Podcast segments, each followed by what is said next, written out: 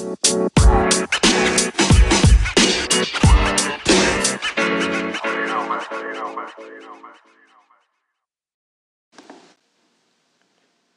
compañeros, soy Víctor Salinas, fisioterapeuta y director de Innova, Instituto de Salud y Deporte.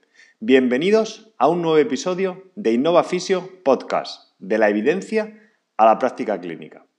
Un espacio en el que compartiremos los resultados de los últimos estudios en fisioterapia del sistema musculoesquelético.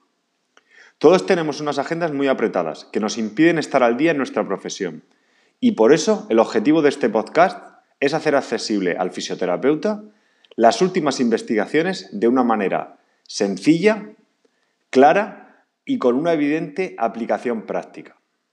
Estar al día en tu profesión está a tu alcance. Comenzamos.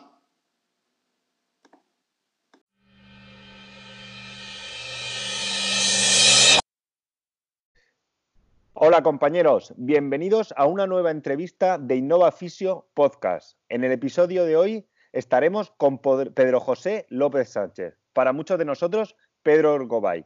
Pedro es licenciado en Ciencias de la Actividad Física y el Deporte por la Universidad de Granada. Además, dispone de un máster en Planificación y Gestión Deportiva y un máster de alto rendimiento en deportes cíclicos.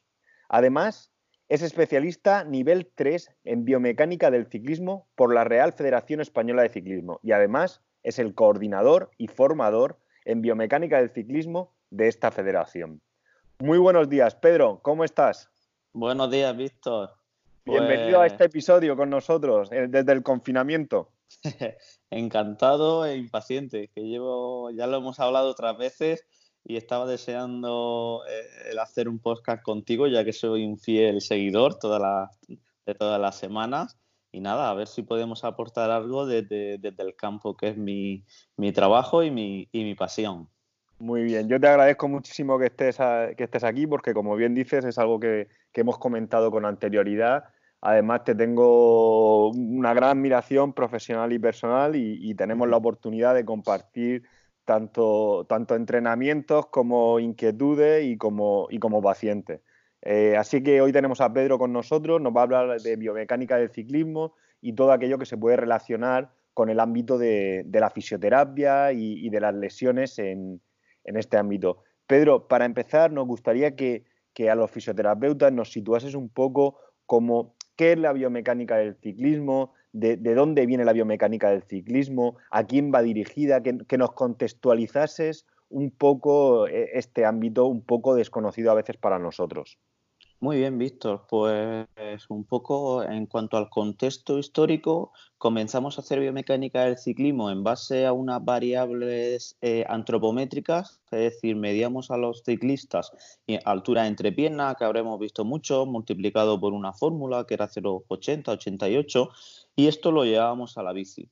Quizá era una metodología eh, por aquel entonces, quizá también por falta de, formación o de investigación, era una metodología muy mecanicista en el que al hombre se le veía como una máquina que había que ajustar a otra máquina y conforme han ido avanzando investigaciones, experiencia y el propio desarrollo de, de la biomecánica y del ciclismo, los dos, digamos, unidos, pues nos hemos pasado a lo que podríamos llamar como biomecánica, nunca mejor dicho, del ciclista, en el que ya no vemos ese binomio ciclista-bicicleta como algo tan mecanicista, sino como mucho más funcional si vienes al estudio, eh, no solo puedo jugar con las medidas de tu bici, sino tengo que también eh, quizá enseñarte a montar en bici o a darte unos mecanismos para hacerte a ti eh, capaz de, tener unas sensaciones sobre la bici para que puedas hacer un desempeño correcto en el, pedaleo. Entonces, un poco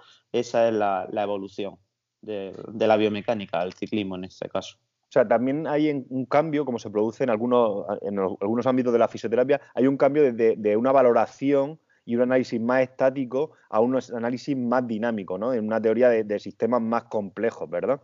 Sí, efectivamente. Al final nos damos cuenta que si no hacemos en muchas, muchas eh, ciclistas que vienen con, bueno, ya recuperados, digamos, en este caso, de ahora lo hablaremos si quieres, de lesiones o patologías, o que estamos eh, trabajando con un equipo multidisciplinar, pues, pues de qué forma nosotros también a nivel, por ejemplo, de la técnica, podemos enseñarle a esos ciclistas a, utilizar su bici para que no estén predispuestos a, seguir con esa lesión, porque vemos que muchas veces las métricas pueden estar dentro de unos rangos normativos que, están establecidos por la evidencia y, en base siempre a las características del sujeto que puede ser idóneo, pero la propia forma de utilización de la bici es uno de los orígenes de los problemas. Entonces, por ahí yo creo que va a ir el futuro de la biomecánica del ciclismo. En ser educadores biomecánicos, quizá sería un buen término.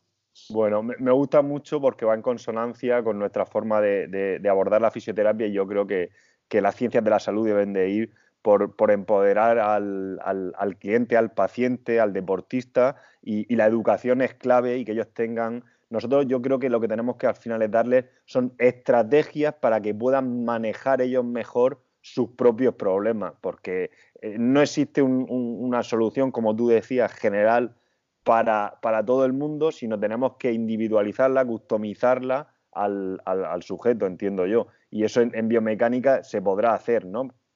Totalmente de acuerdo, sí, a lo que indicas. La palabra empoderar que tú utilizas, que me gusta mucho, y así es, eh, al final el ciclista viene al estudio, nosotros le hacemos una valoración, le hacemos esa anamnesis, queremos saber no solamente cómo se mueve o cuál es su ROM, sino a nivel de un aspecto incluso psicosocial, porque muchas de, de las molestias nos pueden venir porque pasa ocho días en la oficina eh, girado mirando una pantalla y eso cuando se monta en la bici y se somete a tres horas de pedaleo eh, con, a una intensidad fuera de un poco de su umbral, pues se empiezan a ver esa molestia. Entonces, todo es un, es un conjunto de, de posibilidades y tenemos que manejarlas todas. Entonces, claro, ahí es importantísimo el, hacerle ver al ciclista, sobre todo, qué aspectos debe de dominar y qué aspectos tiene que tener en cuenta para aminorar o, en este caso sería lo idóneo hacer desaparecer esas molestias que le pueden venir o prevenir lesiones. Si quieres también podremos hablar sobre esta temática. Claro, claro, perfecto. Muy bien. Pues para situarlo, nos gustaría que, nos hablases un poco porque encontramos eh, un, déficit eh, de una estructura académica clara en, la formación respecto a la, biomecánica del ciclismo y encontramos a numerosos profesionales que la hacen, algunos profesionales eh, reglados, como, como es tu caso, otros profesionales que siempre son eh, ciclistas, que nos situase un poco, algunos fisioterapeutas también, como, como tú bien sabes, que nos situase un poco en el contexto en España, quién hace estas formaciones, cómo se hacen, qué requerimientos tienen, qué contenido engloban. Sí, pues a ver, actualmente tendríamos una formación reglada y no reglada o, oficial. La, por ponerla entre comillas oficial sería, pues bueno, la, la formación que damos a través de la Federación Española de Ciclismo, ya que nos ampara una federación nacional en el que consta de tres niveles y se hace en diferentes años, ¿vale? Anteriormente a esta, porque mm, aunque un poco lo desconozco, pero creo que somos de la primera federación, no solo a nivel europeo, yo creo que a nivel mundial, que, que ha amparado una, una formación en biomecánica del ciclismo, ya que es una, eh, es una rama de a nivel deportivo o, llamémoslo como queramos, que está en auge totalmente estos últimos años por, la propia explosión de, deportistas que han empezado a utilizar la bici, ya sean ciclistas populares, triatletas, eh, ciclistas amateur, profesionales, etcétera, etcétera, y que antes solamente, digamos, habían empresas privadas que hacían estas formaciones específicas de fin de semana y que, bueno, tampoco se, requerían unos estudios mínimos, sino que hacías esas 20 horas de fin de semana y ya un poco pues te daba una capacitación para empezar a hacer estudios de biomecánica. Quizá en un futuro o el futuro será el, un poco regular esta, esta, esta profesión. Creo que es una profesión muy específica por lo que, por lo que atañe todo, a todos los contenidos que estamos trabajando. Y, a día de hoy, Víctor, por indicarte que estamos trabajando en ella eh, a nivel clínico, podólogos y fisios, ¿vale? A nivel que ya no son clínicos CAF, licenciados en Ciencias de la Actividad Física, bueno, graduados ahora. Y, y luego también hay un perfil que para mí es súper interesante y son pues otro, un perfil de un deportista que ha hecho ciclista, que ha vivido en, su, en el ciclismo y que cuando yo empecé en esto lo veía, lo veía con mucho rencor de, oye, ¿por qué una persona que no está formada en tal puede ponerse a hacer estudio de mecánica? Y a día de hoy creo que, no sé, habría que darle vueltas a esto. Tú sabes cómo está el tema de las formaciones, regladas, no regladas. Para mí creo que sí es importante tener un, grado universitario que por lo menos ya, ya nos indique que tenemos una base y a partir de ahí empezar a, a especializarnos en esto. Pero por mi, si me permite eh, ampliar un poco esto. Por supuesto. Y aquí me voy a mojar y es que mi, mi experiencia he visto mejores profesionales que no eran que no tenían esos grados anteriores y luego se han especializado a profesionales que les gustaba mucho la materia y han empezado a formarse porque no habían formaciones regladas en esto específicamente y gracias a la experiencia que han tenido y a que luego se han ido formando y luego se han ido graduando, han cambiado un poco el orden de los factores que a día de hoy un poco tenemos preestablecidos. Entonces, no sé, a los que a día de hoy, a los que no tienen deberían de quizá graduarse para tener ya esas competencias quizá a, nivel legal de aquí a un futuro y los que están graduados pues deben de focalizar mucho su actividad a ser biomecánicos del ciclismo, no mm, licenciados entrenadores que hacen una biomecánica a la semana o al mes oficio podólogo que su principal, eh, su principal trabajo profesional es atender pacientes en cuanto a lesiones y demás, y que hacen una biomecánica al mes, porque mm, la experiencia, el ver ciclistas todos los días, mm, nos hace mucho. Eh, ha sido mi experiencia. Yo he aprendido más de lo que he aprendido de los propios ciclistas, aunque sabes que me gusta siempre estar muy, muy formado. Claro. Eh, me, encanta, lo que dices. Eh, yo creo que entonces estás orientando que tú crees que, debería de ser una profesión en sí misma y, entiendo que, no sabemos quién, tiene que ser ese profesional. Probablemente sea pues, un biomecánico del ciclismo, independientemente de que tenga un background de, de ciencias de la actividad física, de entrenamiento, de profesiones de la salud. A mí me gusta lo que dices, me gusta que te hayas mojado. Creo que nosotros venimos del ámbito académico, pero también somos, somos clínicos, también somos deportistas y también conocemos el ámbito práctico. Y, yo, y esto va en consonancia un poco también con el ámbito de, la redactación, que sabes que hay ahí un, conflicto entre, entre CAF y fisioterapeutas por tratar de abordar, eh, eh, de abarcar ese área. Y, y, a mí también me gustaría mojarme en ese sentido porque estoy contigo, que por supuesto tenemos que intentar que haya gente que parta de unas formaciones regladas. Pero tengo serias dudas de cuál va a ser el futuro de, la universidad y el, futuro de la formación como la entendemos actualmente. Y a mí cada vez me gusta y cada vez respeto más, como te, pasa a ti, de, de, gente que tiene mucha experiencia práctica, mucha experiencia práctica, muchos años, y que no es experiencia solamente de, actuar, sino de reflexionar sobre ella y de formarse sobre ella, como pueden ser entrenadores, gente que, ha aconsejado en rehabilitaciones a otras personas. Y, yo creo que es algo que, tenemos que tener en cuenta, dejar a un lado nuestro ego en, muchas ocasiones y darnos cuenta que, las personas que tenemos delante y muchas veces los pacientes son los que más nos, nos pueden ayudar y hacernos reflexionar sobre las mismas cosas que estamos haciendo. Encontramos muchos profesionales, como tú bien sabes, que tienen unos grandes currículum, un gran bagaje teórico, pero le faltan muchas horas de vuelo y eso al fin y al cabo es lo que cambia y lo que hace que sea determinante tu, trabajo.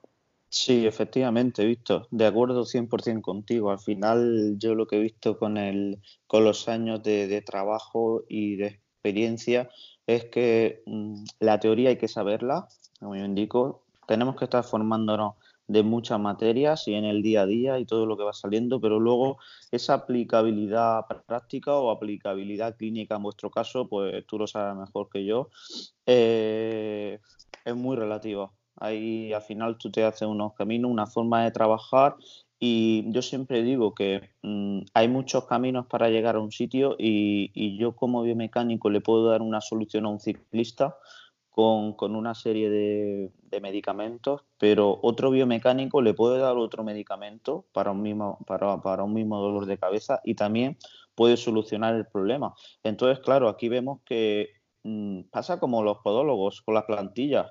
Te vas a 10 podólogos y te hacen 10 plantillas diferentes y posiblemente esas 10 plantillas sirvan para esa misma persona. Entonces, ¿qué pasa? ¿Tiramos eh, los cuatro años de grado a la basura? Porque hasta yo podría hacer una plantilla. Pues no, creo que esto es mucho más complicado, a la misma vez también muy sencillo.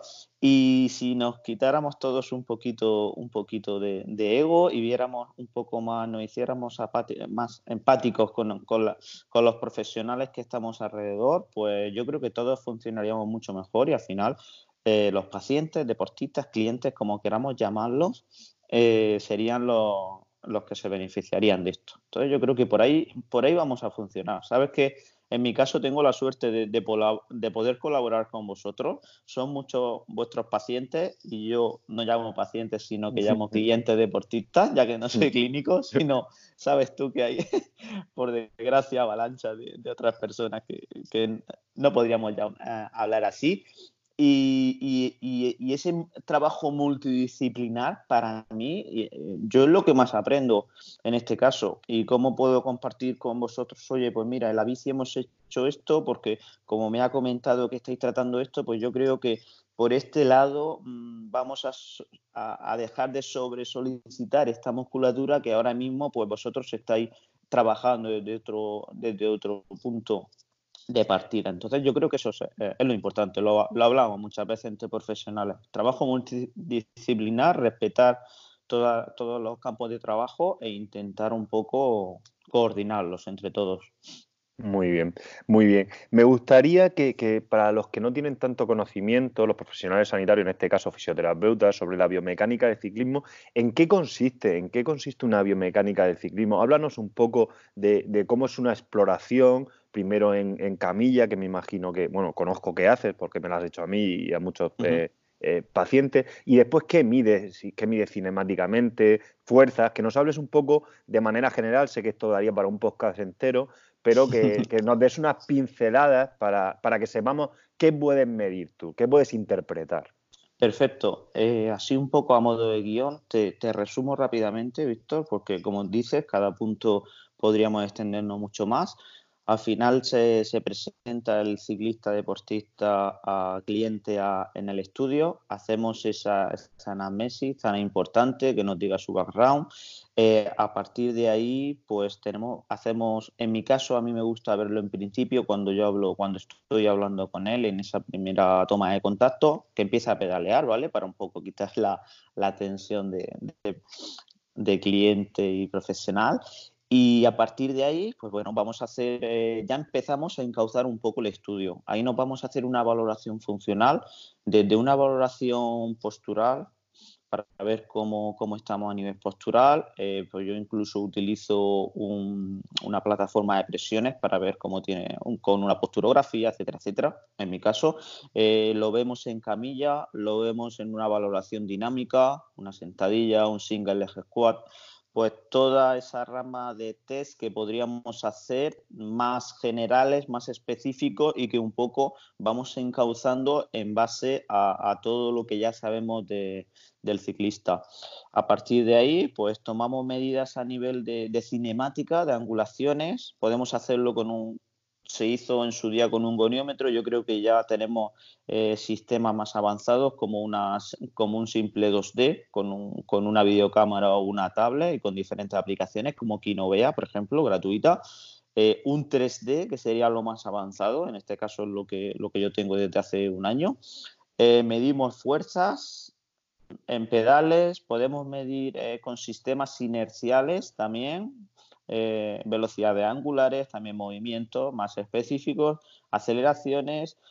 Podemos medir electromiografía superficial, o sea que a día de hoy lo podemos medir prácticamente todo, como sería un, un laboratorio de biomecánica, y a partir de ahí, y sobre todo importante, con el propio feedback del ciclista, ir haciendo las modificaciones que dentro de, nuestra, de nuestro conocimiento, ¿a qué me refiero con esto? Que si, por ejemplo, la persona, mm, pues tengo muchas molestias a nivel lumbar, eh, vale, nosotros tenemos que saber eh, qué, qué correlación se puede establecer con una serie de factores que pueden estar asociados a, ese dolor lumbar y empezar a, tacharlo. Es decir, me puede, me puede venir por un sillín eh, bajo, ¿vale? Vamos a ver si ese sillín está bajo.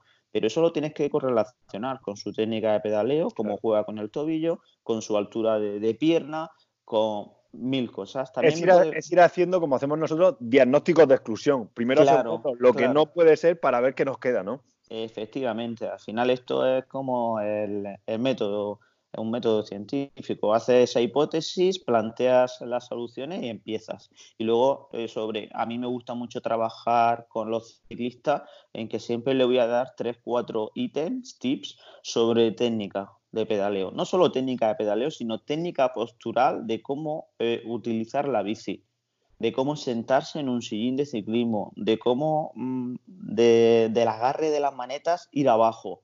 Entonces, esos tips, esa, esa, esa formación creo que la que, la que falta y en muchas personas que empiezan a hacer estudios de biomecánica y que, por ejemplo, sí controlan esos profesionales que te comentaba que vienen de haber hecho ciclismo. Creo que es tan específico porque aquí mm, ya entra en juego el binomio bicicleta-ciclista, que es súper importante que el profesional sí o sí monte en bici yo creo que tiene, eh, eh, es indispensable. Yo creo que es indispensable.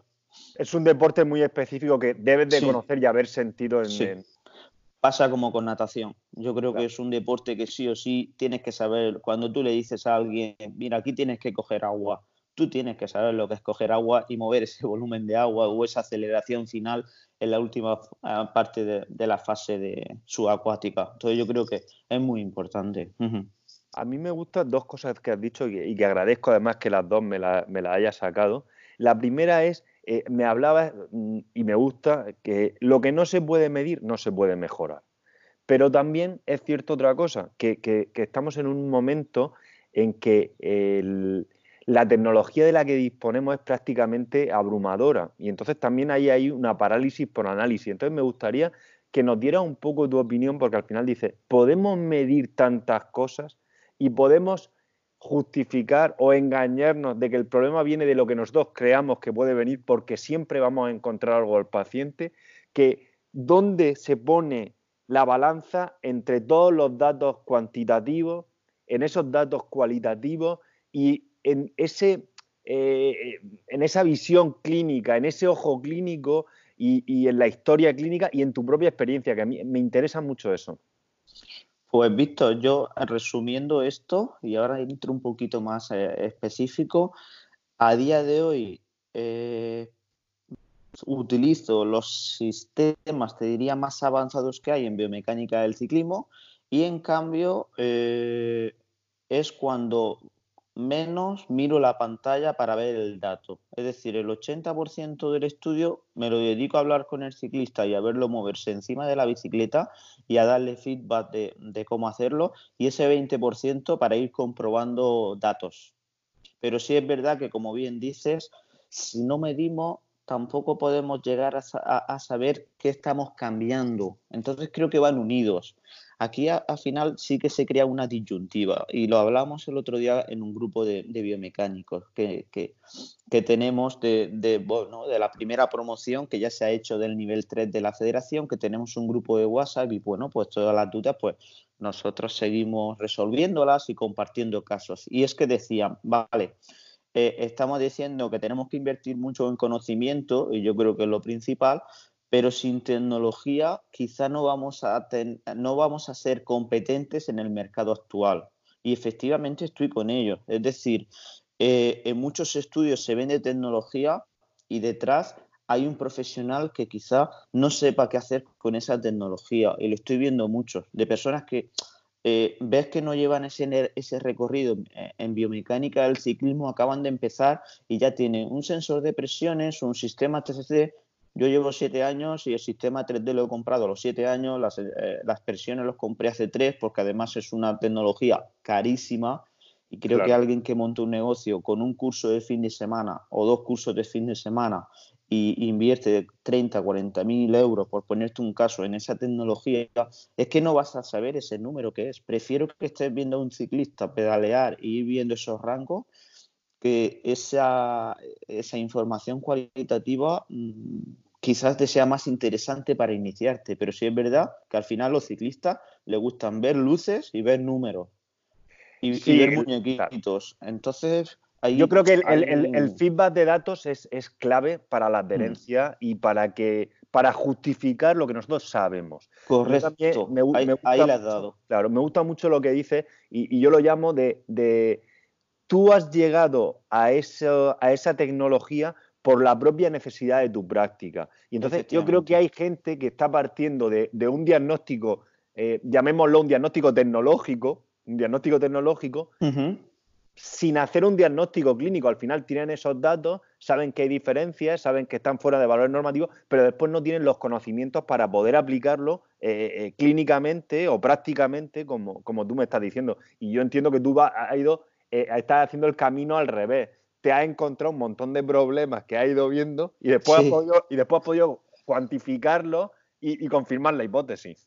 Totalmente. Hay una frase que me gusta mucho de, bueno, de un biomecánico que pionero en España, de, Pedro de Arriba, eh, que fue profesor nuestro en el nivel 3 de federación, y decía que no los mejor, no los, eh, a ver, ¿cómo era exactamente? Que no quiero equivocarme, que eh, no los mejores biomecánicos, no, digamos que los mejores biomecánicos tenían la mejor tecnología, porque necesitamos cada día saber más.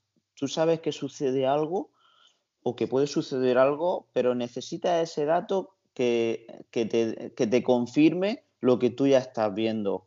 Eso eh, lo hemos visto con, los típicos entrenadores de la vieja escuela de, deportistas de élite, eh, que, solo con ver al, que solo con ver al atleta, vamos, te podría decir la cadencia, los tiempos de contacto, es que te lo podría decir todo, claro hay que tener esos datos, pero esa, experiencia, y eso se hace no viendo la pantalla del ordenador, al muñequito en T3, sino que se hace viendo a muchos ciclistas pedalear. Entonces yo creo que es importante.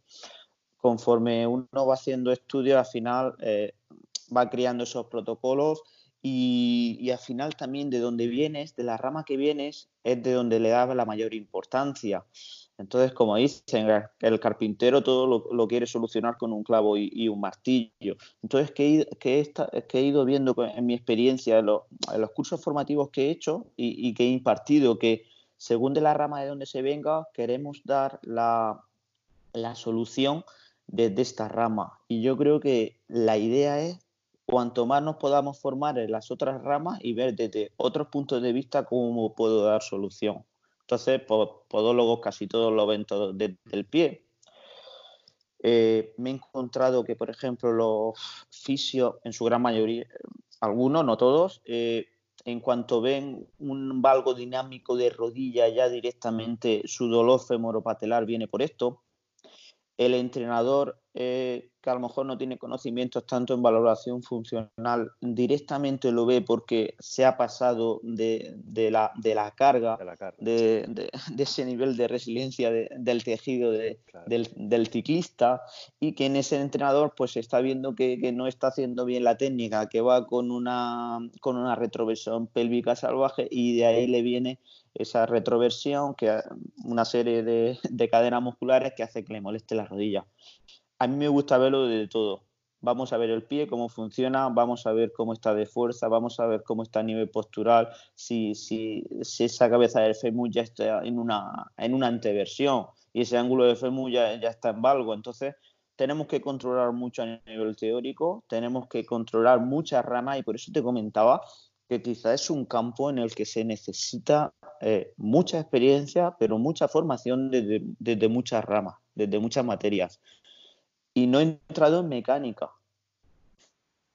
Es que, que, no ha sido ciclista, incluso siendo ciclista, es que no sabe desmontar una, no sabe desmontar una dirección de una bicicleta.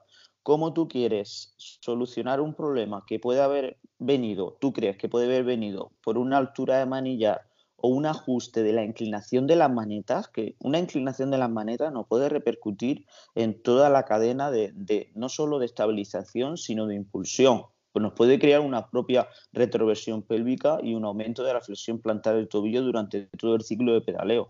Si tú no sabes descintar un manillar y colocar una maneta, no puedes darle solución al cliente.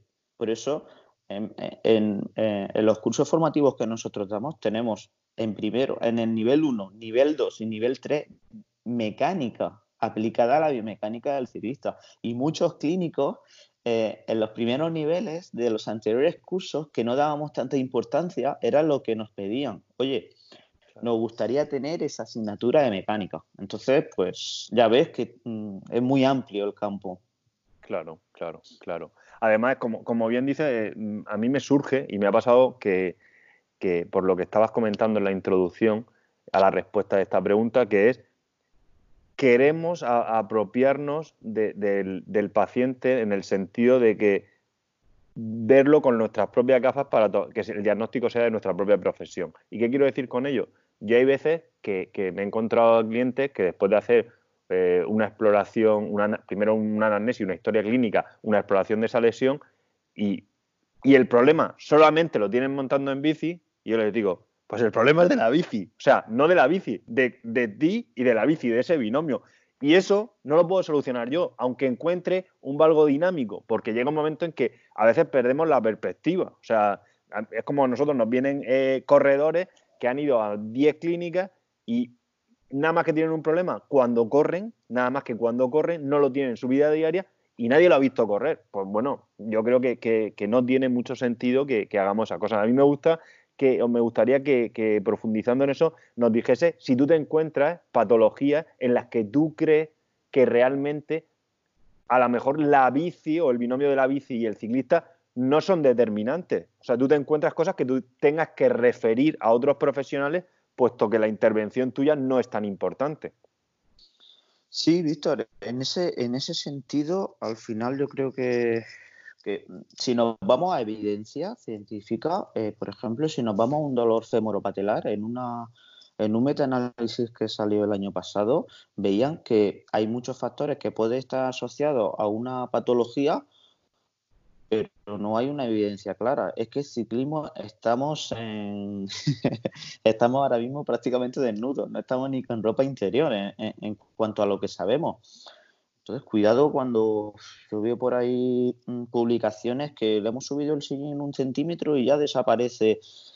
Por desgracia, eh, cuando comenzamos en biomecánica del ciclismo, y yo me englobo en esto, pensábamos que éramos hombres eh, multiorquesta, hombres orquesta, que teníamos tambor, sabíamos tocar la batería, la guitarra, la flauta, y, y, no era así. ¿Por qué? Porque todo lo queríamos solucionar bajando, subiendo el sillín, poniendo alzas y las famosas cuñas parece que si no le ponían las cuñas, eh, ya no hacía el estudio de mecánica. Entonces, claro, conforme vamos haciendo eh, estudios, estudios, vamos un poco tomando otros caminos. Entonces, creo que esto es importante.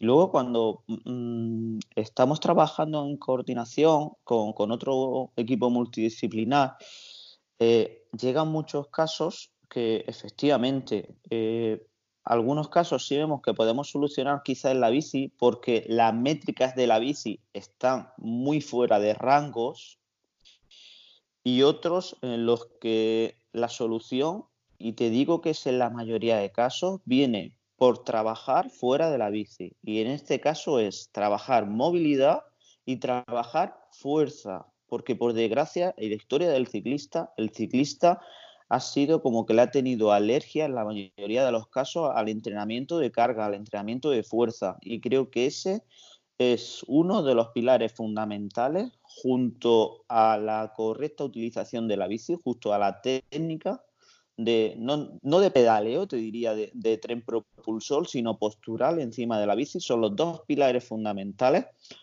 junto con un tercero, eh, con un tercer pilar que yo te diría que es la condición física y las cargas que puede soportar ese ciclista a la hora de, que no le aparezcan esas molestias o la aparición de esa patología. Ya tiene que hacer las cosas muy, muy, muy mal para que encima de la bici se puedan estar lesionando. Pueden tener molestias que sí que pueden ser frecuentes porque nosotros no estamos hechos para estar encima de una bici pedaleando tres horas.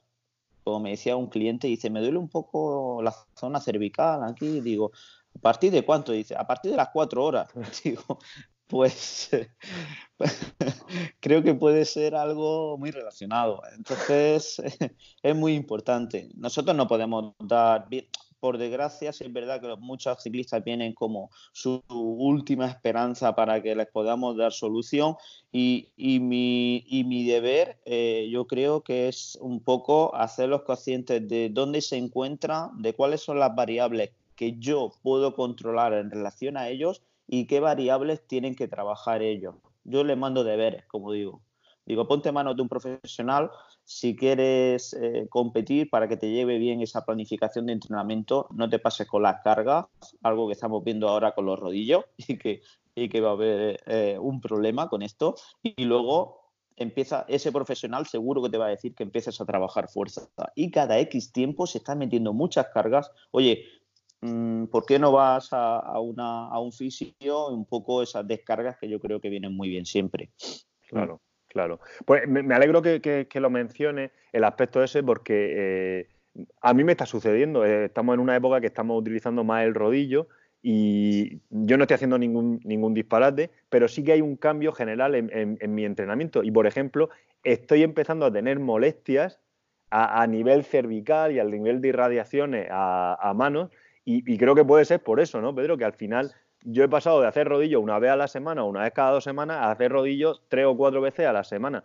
También quería preguntarte, puesto la situación en la que estamos, que aparte de esas cargas desmedidas que se están haciendo y que ya veremos las consecuencias que tienen en las próximas semanas, también si pedalear en el, rodillo tiene diferencias con, con, con pedalear fuera y si también probablemente nos condicione mucho posturas más mantenidas, puesto que en la bici fuera desde, mi sentido común me dice que, hacemos más adaptaciones.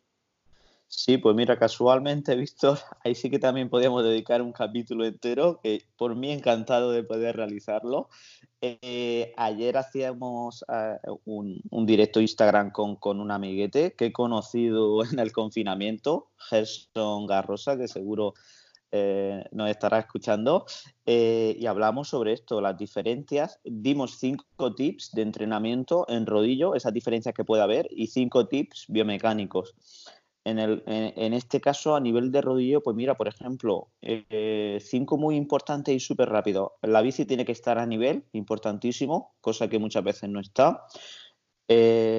La bici, si tienes una pantalla, por favor. La bici tiene que estar a nivel, ¿te refieres porque muchas veces la rueda delantera está más baja? Correcto, o incluso con estos, los nuevos rodillos de tracción directa, si utilizas una mountain bike, la rueda suele estar más elevada. Pasa, por ejemplo, con el rodillo que utilizo yo, con el, con el Cycleops Hammer, en el que la, eh, la bicicleta de montaña, o tienes que bajarle mucho la, la, presión a la rueda delantera o tienes que colocar un taco de 2 centímetros en la rueda trasera. Entonces eso es muy importante porque una bicicleta que esté inclinada, eh, por poner el caso, a nivel de sillín, si el sillín está más inclinado, una de dos. O te vas a ir constantemente cayendo hacia adelante, vas a aumentar la presión a nivel perineal o vas a aumentar la presión a nivel de las manos. Cuando tienes presión en las manos, te vas a hacer un encogimiento a nivel de toda la zona de, de cérvico-dorsal o también a nivel posterior lo que vas a provocar es una retroversión pélvica con una inversión mayor de la curvatura lumbar, hipercifosis e hiperextensión cervical. Por eso muchas molestias a nivel de hiperextensión nos pueden venir por el simple hecho de que no tenemos la bici a una correcta altura. Utilización de guantes para disminuir la presión sobre el manillar, cambiar los movimientos, los agarres de manillar en la barra horizontal y en la vertical. ¿Por qué no vamos a utilizar un guante que también nos va a servir para la sudor? Eh, ponte una cinta en el pelo para la sudor porque vas a disminuir las veces que te tienes que estar secando. Eh, a nivel del sillín vamos a estar más tiempo de un, un poquito más erguidos porque vamos a agarrarnos más a la barra horizontal. Entonces, cuidado con esto porque ya no vamos a llevar tanto eh, el apoyo, si hablamos de una bici de carretera, en la rama isquiopubiana, sino que vamos a ir más a propio isquión, por ir más vertical a nivel de pelvis, entonces claro, vas a tener más apoyo, por decirlo así, óseo, y vas a cambiar ese callo ciclista que solemos llamar. Por lo tanto, las molestias en sillín pueden aparecer y no somos profesionales. Si se te adormece tu zona genital, por favor, bájate de la bici, date una vuelta por casa, eh, suelta un poquito y te montas de nuevo y terminas tu sesión. No seamos cérrimos de a los 20 minutos que se nos adormezcan nuestras partes y estemos durante una hora con nuestras partes dormidas.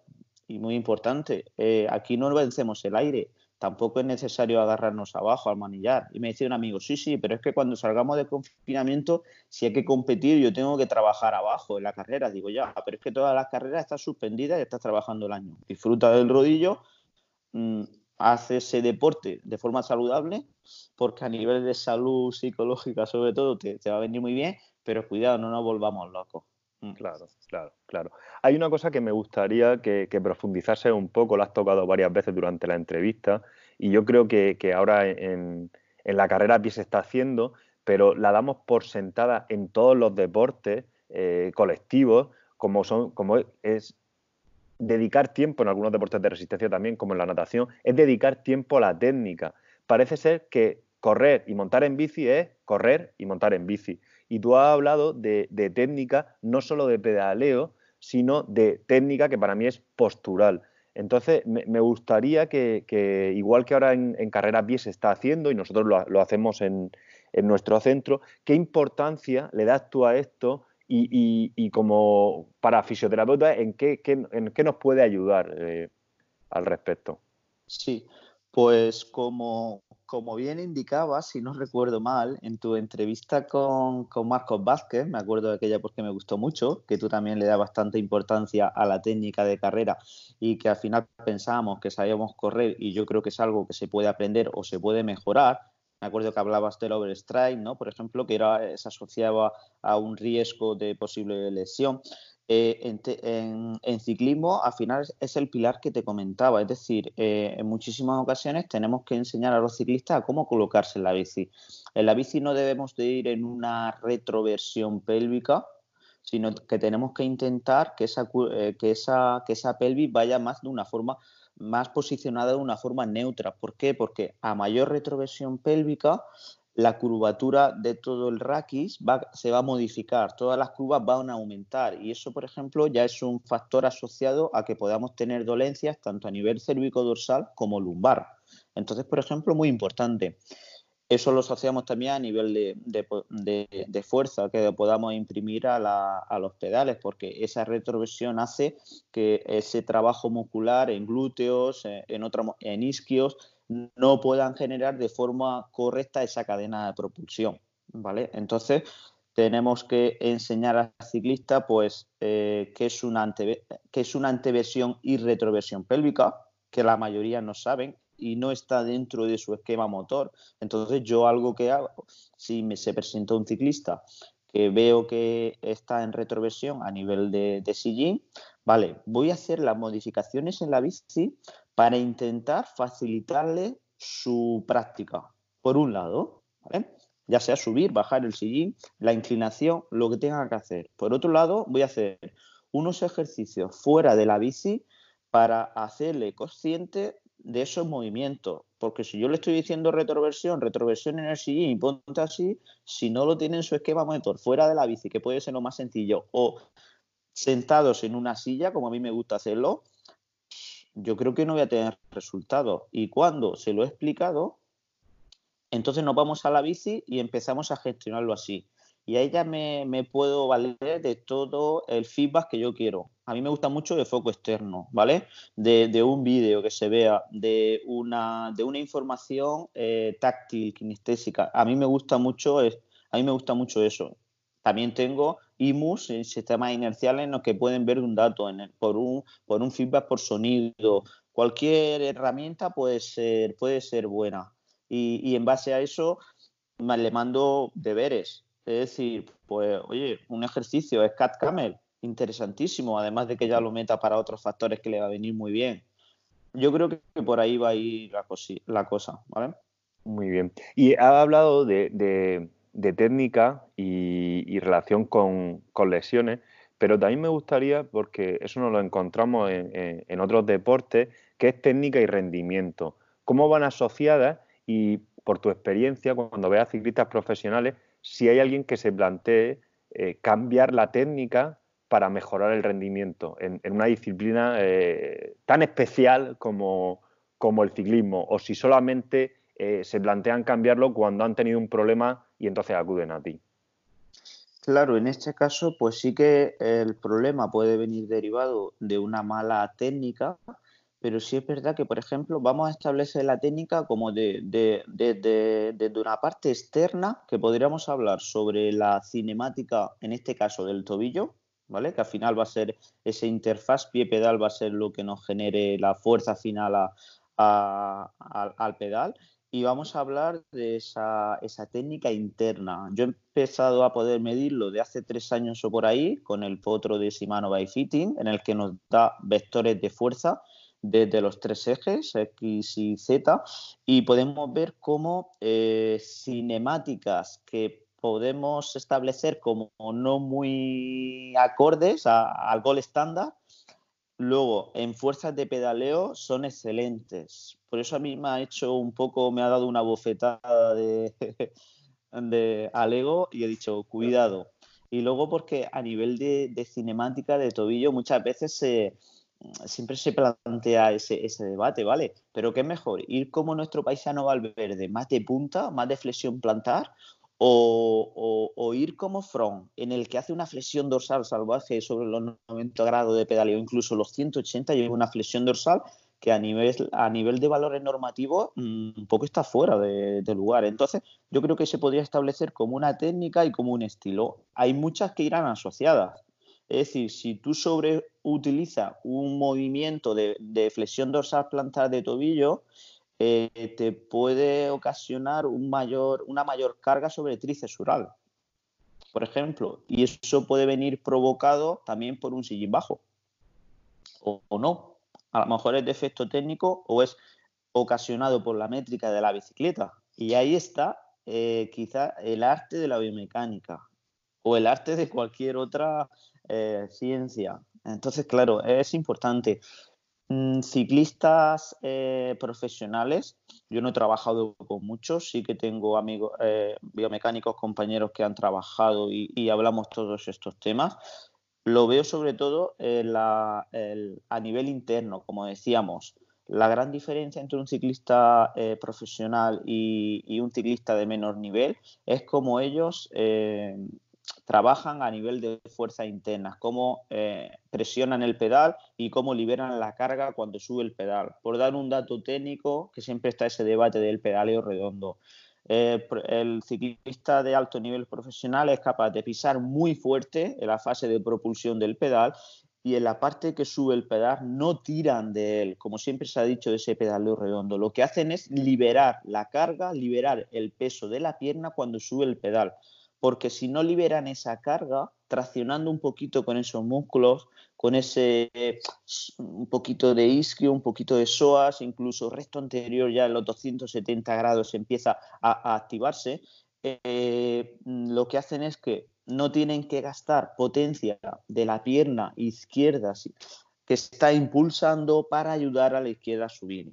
Entonces esa es la gran diferencia. Si yo soy ciclista de barrio popular y un ciclista profesional, cuando nos metamos a mucha intensidad, yo voy a, voy a seguir dejando peso en el pedal y él no va a dejar prácticamente ningún peso. Por lo tanto, todos los vatios que está viendo en, el, en la pantalla de display de su, de su ciclómetro lo está utilizando en ir hacia adelante, no una parte es levantar la vela. Y ahí está sobre todo la clave en cómo las fuerzas. Son más eficientes eh, a nivel. Efectivamente. a nivel muscular, además, hay menos gastos, aunque fuera con los mismos vatios, entiendo yo. Efectivamente. Entonces, al final, eh, la pregunta es, ¿vale? Y yo quiero mejorar esa técnica. Vale, pues no tengo a día de hoy respuesta para ti. Sé que el entrenamiento intenso, tipo HIT, no, yo creo que nos va a poder ayudar y mm, trabajo de, foco externo, de pasar el pie un poquito más plano por el, por el punto muerto superior, eh, el tener esa sensación de, quitarte, bueno, hay una serie de, de, tips que se podrían dar, pero que a día de hoy no, no tenemos evidencia o no tenemos trabajos prácticos que lo sustenten. Será más bien por la experiencia de los ciclistas. Yo, como sabes que tengo la suerte que muchos ciclistas, pues cada año vienen a hacerse sus revisiones o han cambiado de bici y hacemos ese nuevo estudio, pues sí que podemos ir midiendo esas modificaciones y, algunas cositas vemos muy interesantes. Pero es muy difícil, eh, por decirlo así, de, de, un minuto para otro en un mismo estudio que tú le des una serie de indicaciones al ciclista y que directamente ya empiece a generarte eh, unas fuerzas diferentes. Eh, es muy complicado. En cinemática puede pasar el que baje un poquito un talón, el que, pero creo que es un proceso y en el que a mí me gusta mucho y que ya lo sabes tú que hace unos meses te pedí información sobre sobre eh, cómo trabajabais vosotros en clínica, que sé que lo utilizáis mucho a nivel de aprendizaje y control motor a ver si me dais una nueva perspectiva desde, la, fisioterapia, cómo se va trabajando, y estoy mucho metido en esto, en ver qué, posibles eh, instrucciones, biofeedback podemos eh, utilizar para ayudar a la mejora técnica de pedaleo. Claro, que a lo mejor se pueden introducir pequeños tips durante el entrenamiento fuera, a lo mejor en los calentamientos. Nosotros al final buscamos hacer cuando hacemos el gate retraining y el reentrenamiento de la carrera, pues es intentar dar ti que, el paciente se pueda adherir, que tenga un feedback, bien por tecnología o bien un feedback de foco externo, en caso de que, no sea en un ambiente cerrado, más de laboratorio, como el tuyo en muchas ocasiones, y que lo vaya incorporando poco a poco. Y eso ha demostrado en, carrera a pie que, hay cambios cinemáticos, hay cambios cinéticos y hay resolución de problemas, incluso de, patologías clínicas. Entonces yo creo que, el, ciclismo tiene ahí un, un campo dentro de, mi desconocimiento bastante, interesante, ¿no? Sí, sí, sí. Y, a día de hoy tenemos ya dispositivos, los IMUS que he comentado anteriormente.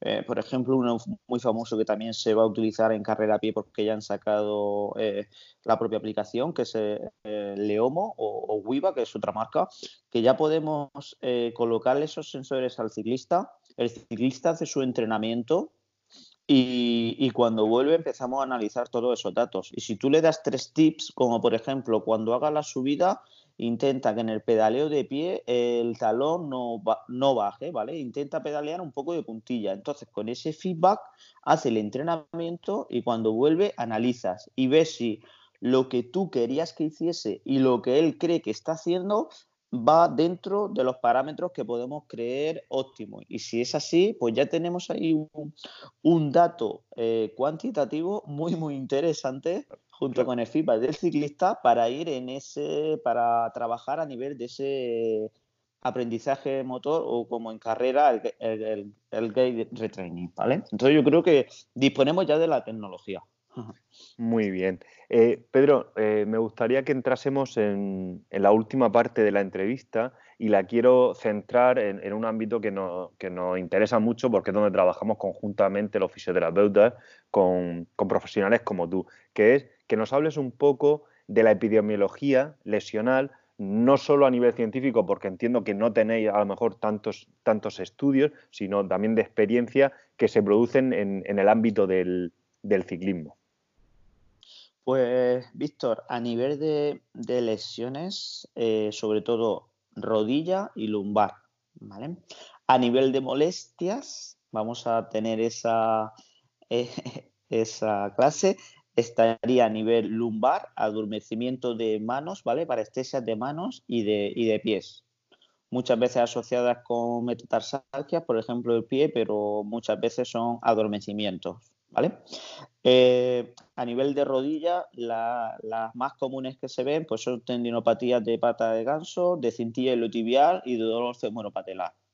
En este caso es lo que, lo que más veo. Y luego, pues las típicas, cervialgias, lumbalgias y a nivel del pie, pues mm, dolor eh, a nivel de, de, metatarsalgia, muchas veces que se produce esto, porque como ya sabes, al final la, superficie de contacto con la zapatilla pie-pedal es menor que, que, la carrera a pie, estamos de, zona de antepié, hay mayor presión y bueno, pues siempre estamos, tenemos ese mayor riesgo de que se produzcan adormecimientos. Y, sobre todo muy importante que por desgracia eh, las zapatillas de si nos metemos a esa a esa molestia o esa patología en pie, la mayoría de zapatillas de ciclismo por, eh, por, puro, por pura estética son estrechas.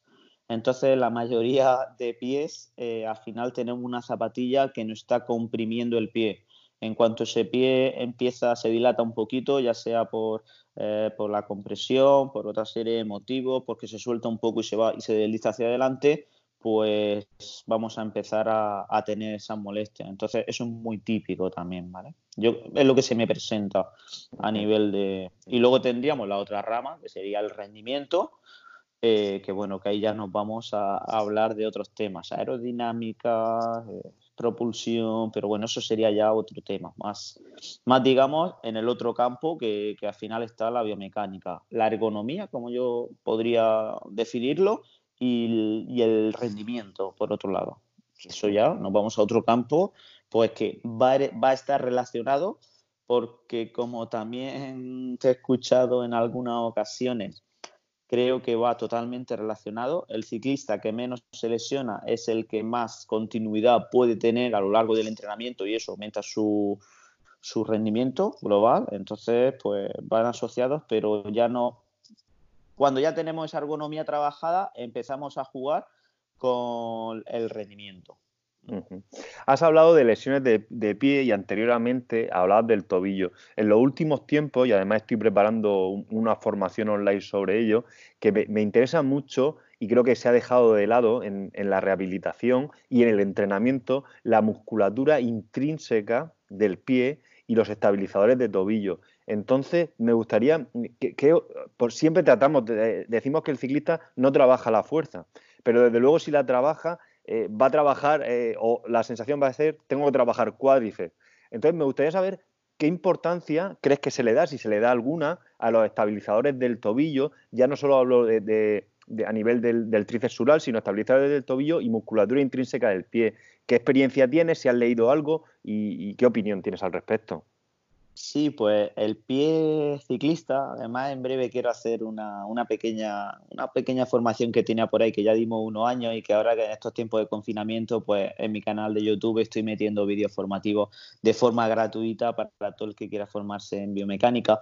Y el pie ciclista, pues yo he hecho diferentes formaciones con de podología. Por suerte no todas las que quisiera, porque eso es otro tema que quizá, quizá sería interesante debatirlo, que si no eres clínico no puedes entrar a muchas formaciones, que yo no voy a hacer plantillas, pero si puedo formarme en valorar un pie, te voy a poder después, cuando yo te, te pase al ciclista, decir, oye, yo he visto esto y desde mi experiencia lo relaciono con esto.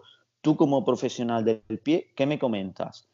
Porque cuanto mejor esté yo formado en algo, eh, voy a saber lo poco que sé sobre esto. Que quizá ahí un poco estamos yendo por sentidos contrarios. Y en base al pie, Víctor, yo al final me gusta valorar el pie, eh, vamos a ver cómo cae ese arco plantar, vamos a ver ese alus, vamos a ver si hay movilidad, vamos a ver si hay un segundo, tercer meta, supra o infra.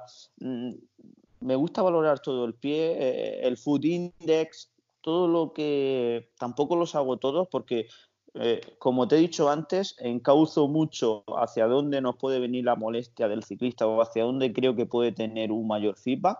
Y, sí que recomiendo esos ejercicios de fortalecimiento de la musculatura intrínseca del pie. Tengo una pequeña planilla que, cuando la mando al ciclista, pues se la explico yo, se la explico yo allí en mi, en mi estudio y, a partir de ahí, pero cuesta mucho que tenga esa adherencia, por lo que es mi, experiencia, cuesta mucho que tenga esa, esa, esa adherencia. ¿Vale? Y sabes tú que son tres minutitos de trabajo, de mejorar una flexión dorsal de tobillo tan importante es para, para el ciclismo, para poder desarrollar una buena técnica, por ejemplo, o, trabajar y, mejorar esa, fortalecer esa musculatura intrínseca del pie como con eh, el, eh, ahora no me va a salir el nombre, el, ejercicio. El short foot, por ejemplo. El short foot, por ejemplo, que sabemos que mm. cuántos beneficios tiene.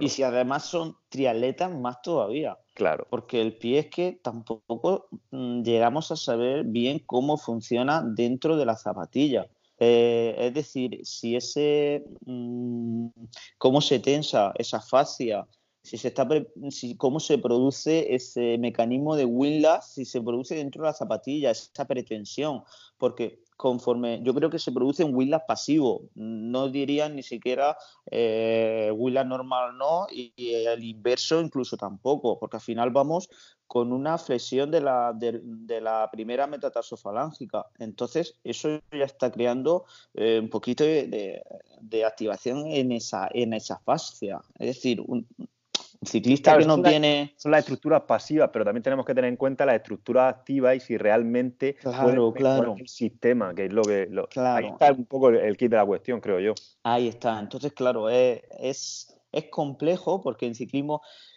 te puedo contar con las manos los podólogos expertos en ciclismo. Mm, hace poco estuve mm, en bueno, en la, en la UCA, en el máster de, podología deportiva, vino, vino un compañero Gerardo Lozano de Extremadura, es podólogo y muy metido en biomecánica de hace ya muchos años. Y, bueno, pues en la formación que dimos, eh, te dabas cuenta de, que como en la carrera quizás no hay algo tan específico para la en podología de, de biomecánica ciclista, pues mm, se desconoce eh, el cómo puede trabajar esa musculatura ahí dentro. Entonces, pues es un campo, bueno, interesantísimo, interesantísimo para, para investigar y, trabajar en él. Entonces, claro, yo siempre recomiendo fortalecimiento de la musculatura intrínseca en todos esos casos que en la valoración vemos que puede haber un déficit en ese, en ese sentido. A mí me gusta mucho esa, esa parte activa de mi, de mi trabajo. Muy bien, muy bien, perfecto. Hay una cosa que, me gustaría que, nos dijeses como fisioterapeutas, ¿en qué, ¿en qué te podemos ayudar nosotros? ¿En qué te podemos ayudar nosotros para mejorar a, tus clientes? Y sobre todo, ¿qué información nos puedes dar a, a, nosotros como fisioterapeutas en el tratamiento de un paciente? Que nos explique un poco cómo ves tú ese binomio entre el fisioterapeuta y, el experto, porque hemos dicho que, un biomecánico en ciclismo debe ser un experto porque se trata de un área eh, muy concreta, muy especializada y en el que requiere muchos conocimientos de, muchas ramas, de, mecánica, de cinemática, de experiencia clínica, de, entrenamiento, etcétera, etcétera. Pues Víctor, yo creo que lo importante, y, y esto lo podíamos un poco enlazar con lo que comentaba a Kiko en, la entrevista que, el otro día le hiciste sobre la restricción de, de, la de, de, sangre y decía de la vieja y de la nueva escuela. Eh, cuando me vienen ciclistas eh, derivados de centros de fisioterapia, como por ejemplo como en la vuestra, en el que tenéis una forma de trabajo activa mediante el movimiento, mediante el trabajo de fuerza, solemos tener menos problemas a posteriori con esos ciclistas. Entonces, si a un ciclista le viene información desde su entrenador, tienes que trabajar la fuerza. Desde su fisio, tienes que trabajar la fuerza. Y cuando viene al estudio de biomecánica, salta también el cansino biomecánico, le dice, tienes que trabajar la fuerza. Para mí, ese bombardeo que en los últimos tiempos estamos haciendo todos los profesionales mm, clínicos como de, ciencia de la actividad física del deporte es fundamental. Eso es muy importante para mí en la mayoría de ocasiones, porque eh, sí me he encontrado muchos casos que cuando han venido eh, y le he preguntado sobre, viene, sí, pues me ha tratado el fisio, esto, yo siempre le digo, oye, pues dime quién es tu fisio, que pueda contactar con él que un poco me indique, para que él me diga un poco cuál ha sido el proceso de, recuperación o qué tratamiento ha llevado. Y, sí que mm, relacionaría mucho el tipo de, de fisio, cómo trabaja, si es eh, de la vieja escuela o de la nueva escuela, de con o sin movimiento, con o sin trabajo de fuerza, hacia, hacia recidivas de ese ciclista, hacia que te llaman tres meses y te dice, oye, que sigo con las molestias a nivel eh, lumbar. Y le comentas, ¿estás haciendo esto, esto? Bueno, sí, cuando puedo. si te dice, bueno, si cuando puedo, es que no lo ha hecho nunca. Si te dice, lo voy haciendo, es que lo hace un 10% de lo que tú le recomiendas. Entonces, yo creo que la capacidad que tengamos los profesionales de hacer permeables a, los clientes sobre esas recomendaciones, creo que va a ir totalmente relacionado con, el tanto por ciento de éxito que vamos a tener. Antes de despedirte, hay dos cosas que, se me han quedado en el tintero. La primera relación a, lesiones.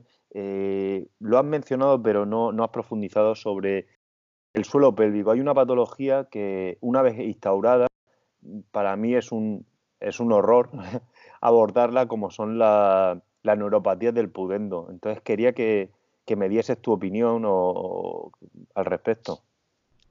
Sí, pues mira, visto, por ejemplo, eh, la neuropatía del pudendo, yo mm, digo por suerte porque no se han presentado más casos, han sido tres casos los que he visto. Eh, en la mayoría de ellos, en mi caso, en los tres casos, supuso el dejar de hacer ciclismo. Te podría decir, decir que prácticamente la única eh, patología de las muy pocas, eh, si nos metemos a nivel de esa zona, sí que habría algunas más que tendríamos quizás de hacer ciclismo, pero de otras ya sabemos que no. Todas las tendinosas sabemos que al revés, eh, ese estímulo puede ser interesante para su recuperación. Incluso el ciclismo, que si quieren nos podemos ir ahora por ahí, el ciclismo puede ser de las mejores actividades para las readaptaciones deportivas, porque no tenemos ese, impacto y no es lesiva. Entonces, eh, a nivel de una partida de Spudendo, sí o sí han tenido que dejar de montar, han tenido que tratarse con el, profesional competente y cuando han empezado, pues hemos tenido que, hacer una serie de modificaciones en la bici y eso ha supuesto por eh, colocar la métrica de la bicicleta y, de forma de que se, se, descomprima lo máximo toda la zona, toda la zona perineal, ¿vale? A nivel de posición y a nivel de, pues, de técnica postural, como hablábamos antes, eh, darle unos tips, que eso tiene que ser su entrenador, pero si no tiene entrenador, pues bueno, yo desde mi, desde mi caso que soy CAF, pues sí que le doy unas recomendaciones a nivel de, de, entrenamiento un poquito, pues que, que, eso va también relacionado con su, con trauma o su fisio que esté trabajando con él. Y luego el fortalecimiento del suelo pélvico. Yo ese, ese campo lo, lo traté en una asignatura de, de Bike Fit y, mujer, que hay notaría para, para, tres días, que por suerte cada vez más estamos metiéndonos en toda esa problemática. Y, en chicas, por ejemplo, eh, es de importancia capital que la chica ciclista trabaje el fortalecimiento del suelo pélvico. Es que mm, sí o sí, tiene que trabajarlo. Entonces, a día de hoy tenemos muy buenos profesionales que son expertos en la materia y creo que es una inversión súper interesante que una chica ciclista, triatleta, pueda acudir a un centro en el que sean especialistas de su suelo pélvico y estar trabajando un tiempo con ellos y, vale, y no va a ser para toda la vida, pero sí puede estar un tiempo mejorando, mejorando y aprendiendo a cómo trabajar esa zona. Entonces, sí, importantísimo. Algo que no se tiene en cuenta en muchísimas ocasiones, Víctor. Mm. Claro, claro. Hay otra cosa que, has dicho, que es eh, el uso del ciclismo o el uso de la bicicleta como entrenamiento complementario a otro tipo de deportistas o como eh, medida a utilizar en, momentos en los que no puedes entrenar, por ejemplo, a pie por lesión. Entonces, como herramienta dentro de, la redactación. Yo estoy de acuerdo contigo en que es una herramienta muy útil, pero también me encuentro dos casos de pacientes. El paciente que una vez que se ha lesionado a pie se convierte en ciclista o en triatleta y, el paciente que empieza a hacer un, montón de kilómetros de manera desproporcionada porque no, no, no, lo han hecho nunca para intentar totalmente compensar eh, el desentrenamiento, desacondicionamiento de la carrera a pie, que, tampoco lo va a, conseguir por completo. Entonces, un poco que me expliques cómo, ves tú eso. Sí, esos dos casos se dan. Yo también lo he, podido vivirlo en diferentes clientes. Eh, la bici es que engancha mucho, ya lo sabes tú, igual que la carrera a pie. Pero como te permite hacer más tiempo, como somos más ocas, por naturaleza, pues ahí estamos. A ver, creo que es un campo que se va a desarrollar mucho en los siguientes años y es eh, eh, por ejemplo, trabajando mano a mano con su readaptador, eh, en este caso ya cuando esté a nivel patológico con su, con su fisio, o si luego nos vamos a donde entraría el CAF, que ahí nos vamos a entrar, mm, ver qué modificaciones, si hemos decidido que la bici va a ser un medio para, para trabajar esa condición física o esa fuerza, eh, qué adaptaciones podemos ir haciendo en base a las limitaciones, por ejemplo, musculares de, de ese paciente. Te pongo un caso, pues imagínate cuando la lesión de Valverde, pues Valverde al inicio, ya vimos en el vídeo reportaje que al tercer día ya estaban haciendo movilización de la rodilla y tenía X grados, ¿vale? Pues vamos a ver, cuando se monte la bici al principio, si yo lo que quiero es que flexoextensione lo mínimo la, la, rodilla, lo que puedo, por ejemplo, es trabajar con una biela simétrica. Si yo le acorto muchísimo la biela, eh, la pierna la pierna fuerte, la que no tenía lesionada, va a trabajar en, su rango normal, incluso podría bajar un sillín para que trabaje un poquito más bajo, pero a la pierna que no quiero que pase de ciertos grados, ya puedo jugar, por ejemplo, con una biela de, que podemos modificar su longitud. Le meto una biela de 140 milímetros y él va a estar haciendo un, va a estar trabajando en un ron diferente, por ejemplo, en esa articulación. Y con ese símil, todos los que quieras. Imagínate un ciclista que se está recuperando de, una patología de tríceps sural, ¿vale? O, por ejemplo, ahí a nivel de, de tendón de Aquiles. Pues sabemos que si atrasamos la cala al máximo, vamos a disminuir esos momentos de fuerza o esa activación, esa necesidad muscular sobre el tríceps sural. Pues ya tenemos una modificación, en este caso muy puntual en cala, que le va a favorecer esa, eh, esa recuperación. O si nos vamos a un dolor femoropatelar, sabemos, por ejemplo, si trabajamos a nivel de cala, que el llevarla hacia adelante, lo que vamos a disminuir un poquito ese momento de, de fuerza sobre esa musculatura del cuádriceps, que va a ir también quizás relacionada con ese dolor femoropatelar. Entonces, oye, podemos hacer una serie de, de cositas en la, en la bici que vaya eh, sincronizado con ese periodo de, de readaptación de, del ciclista. Y esto es un campo que no se conoce. Yo creo que eh, no hace, hace unos meses estuve en un, tuve la suerte de ser invitado a un congreso de medicina y ciclismo y, hablando con dos traumatólogos que fueron a hablar sobre las infiltraciones, infiltración sin infiltración no, cuando había hecho esa ponencia y había puesto en la mesa este tipo de trabajo, claro, después en el coffee break me decían, es que, es que perdón, es que es súper interesante lo que planteas, porque si es verdad que pues, ellos no habían, no tenían formación sobre ese caso, ellos decían, sí, lo único que sabemos es que si le molesta la rodilla o tal, que suba en el sillín. Entonces, cuando te ves muchos ciclistas que han venido de, del trauma y, vienen con unos sillines altísimos, y antes a lo mejor iban bajos y se producía ese dolor material quizá por eh, mucha flexión de rodilla, eso aumenta el vector de fuerza sobre la patela por el tendón rotuliano y ahora resulta que como van altísimos, están haciendo totalmente, eh, aumenta mucho más la oblicuidad y la rotación pélvica, lo que genera un aumento mayor de, de, movimiento sobre la bici, incluso una mayor flexión plantar para poder llegar abajo en el punto muerto superior. ¿Y quién se come todo eso? La articulación que está en medio, la rodilla.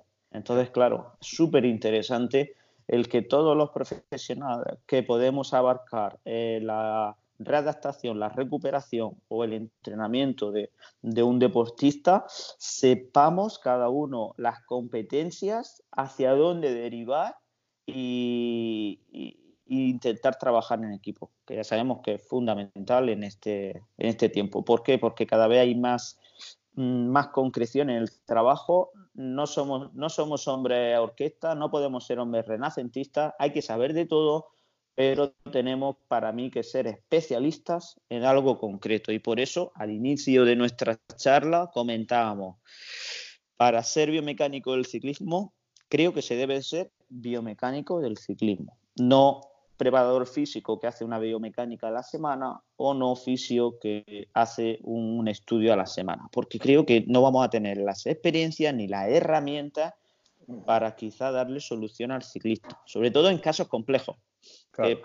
Por suerte, por desgracia, es lo que muchas veces yo me como, porque vienen de muchas veces de otros profesionales que quizás no tengan esa experiencia o por desgracia no han dado en el clavo y pues algunas veces yo les puedo aportar una solución y habrá muchísimos casos en el que pasan por el estudio y luego pues, pues no he podido yo solucionarles el, problema.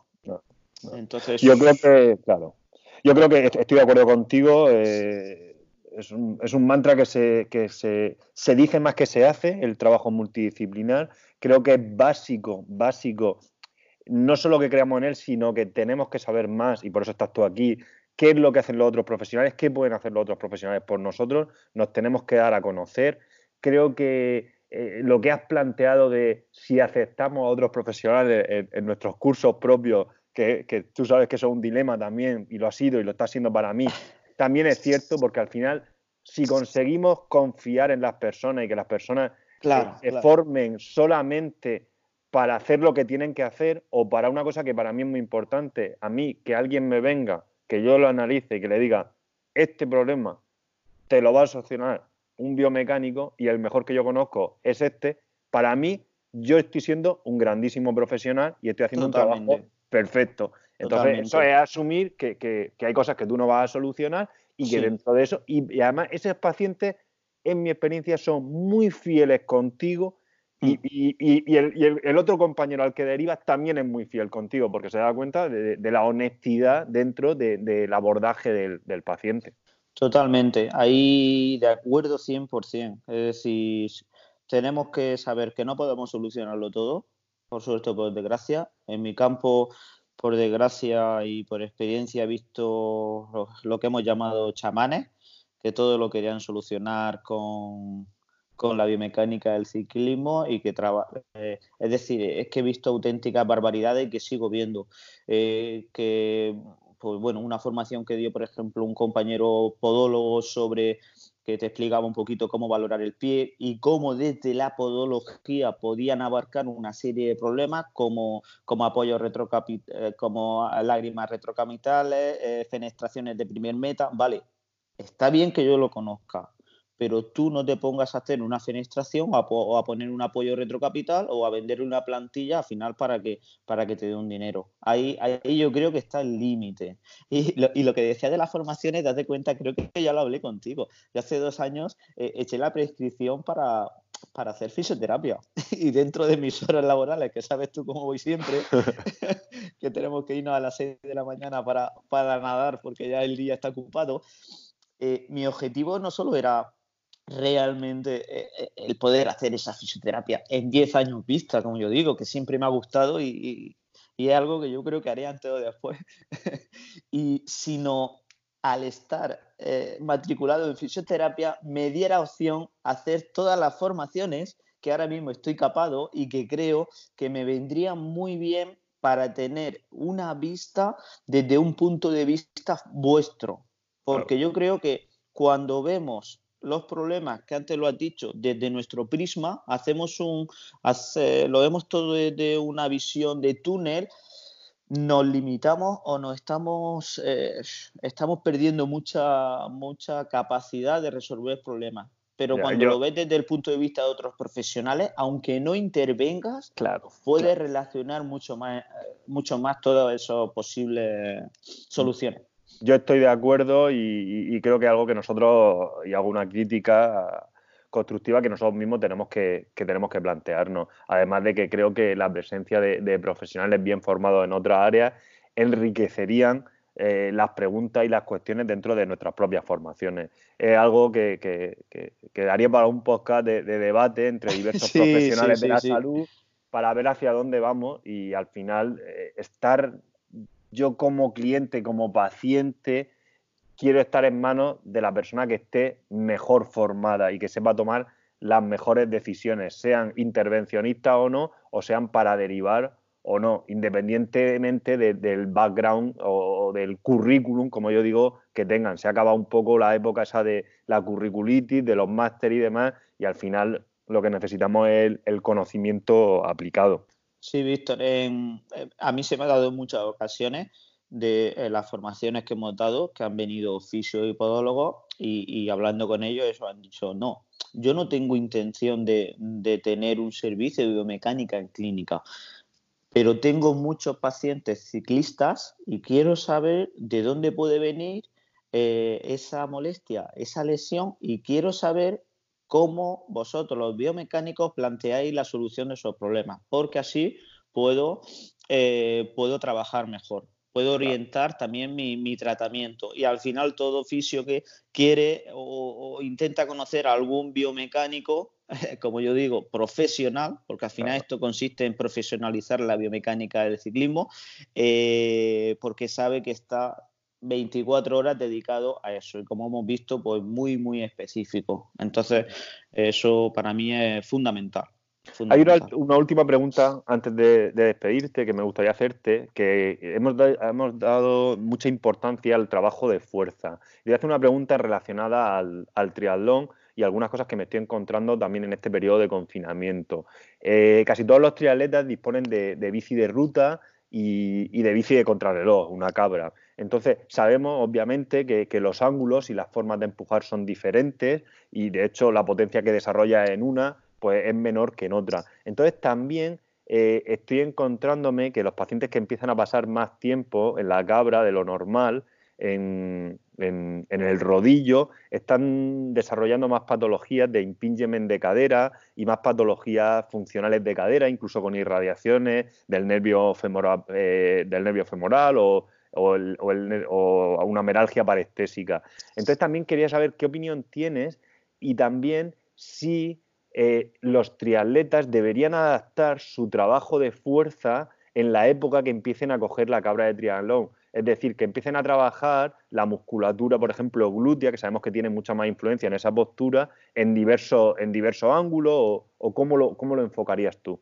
Sí, pues sobre tu primera pregunta, Víctor, eh, si son triatletas, tienen bici de ruta y tienen cabra, yo entrenaría con ruta directamente, porque sabemos que la posición de cabra, pues muy adaptados que estemos, y cuando en la cabra vamos bien adaptados, es más cómoda, diría que incluso la bicicleta de carretera, hay un, hay un componente que es importante, que es la presión perineal. En la cabra sí o sí estamos, llevamos mucha más presión en la zona perineal, en la, zona de sínfisis pública. Ya no nos vamos ni a las ramas esquipubianas ni mucho menos a los isquiones. Entonces, yo recomendaría por prevención, si tienes bici de ruta, bici de ruta.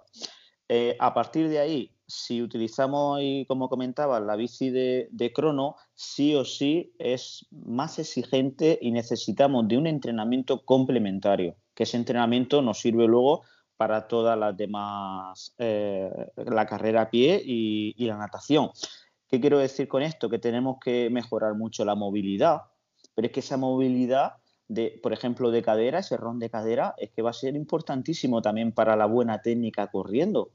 Entonces, claro, está muy relacionado ese trabajo de, core, de estabilización de, todo el tren superior a la hora de ejercer la fuerza sobre los pedales, es súper importante porque sabemos, por ejemplo, en la cabra, cuando vayamos eh, en, en un recorrido que va picando para arriba, como solemos decir, nosotros en vez de ir apoyados sobre el, apoyacodo y, el aerobar, vamos a empezar a hacer una fuerza de tracción que por, que por eh, cadenas cinéticas se va a transferir también a las pedales. Entonces, el core va a ser un poco el eje de transmisión de esa fuerza. Es que es importantísimo el trabajar eh, ese core y esa musculatura global. Y luego lo que has comentado, en esa posición en el que el músculo, en el que, perdón, el glúteo eh, cobra más importancia aún, pues hay que trabajar. Es que los glúteos son, eso importantísimo, el, el, trabajarlo. El otro día en una en una webinar que hice sobre el pedaleo de pie, en el que,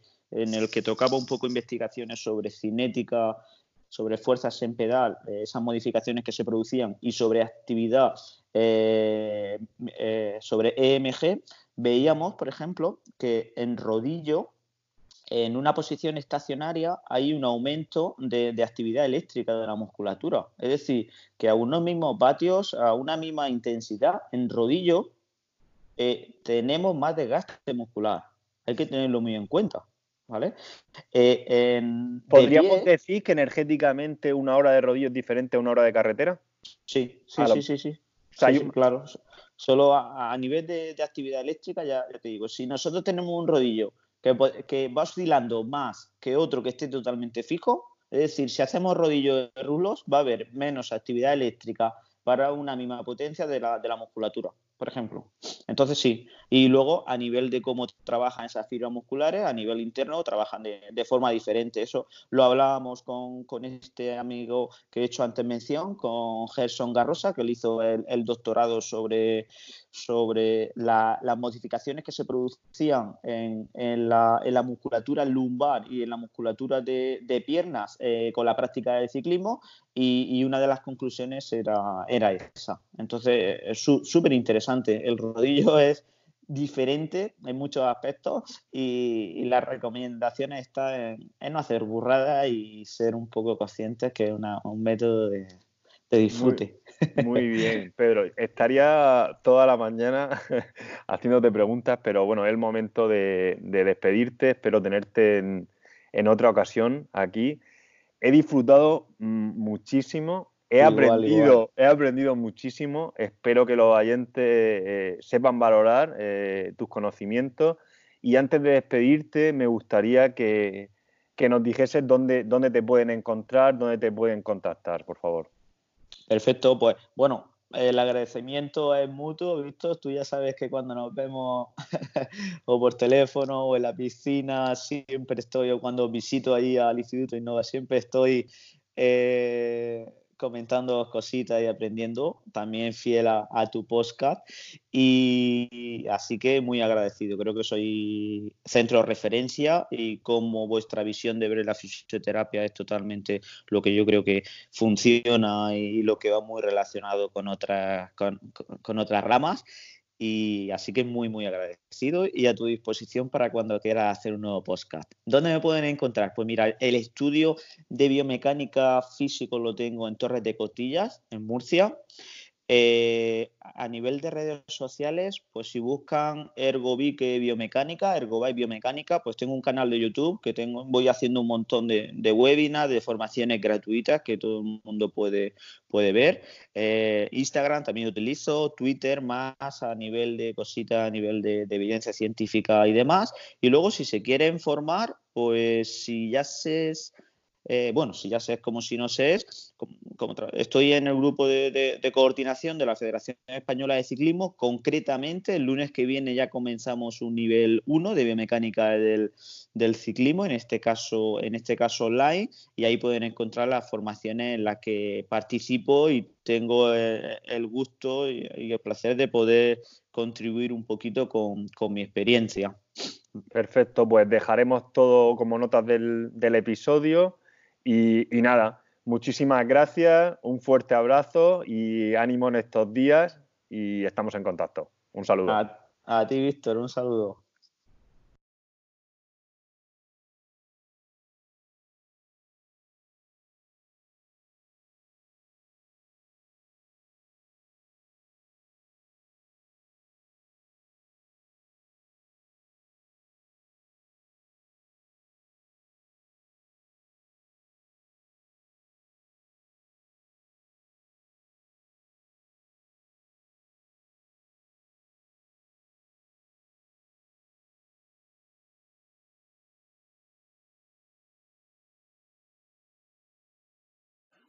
Si te ha gustado el podcast, suscríbete en la app o plataforma que utilices normalmente para escuchar tus podcasts, iTunes, iBox, Spotify o cualquier otra.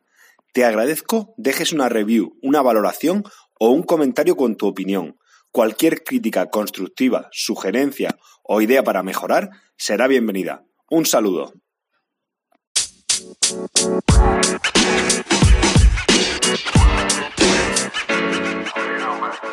so you know man.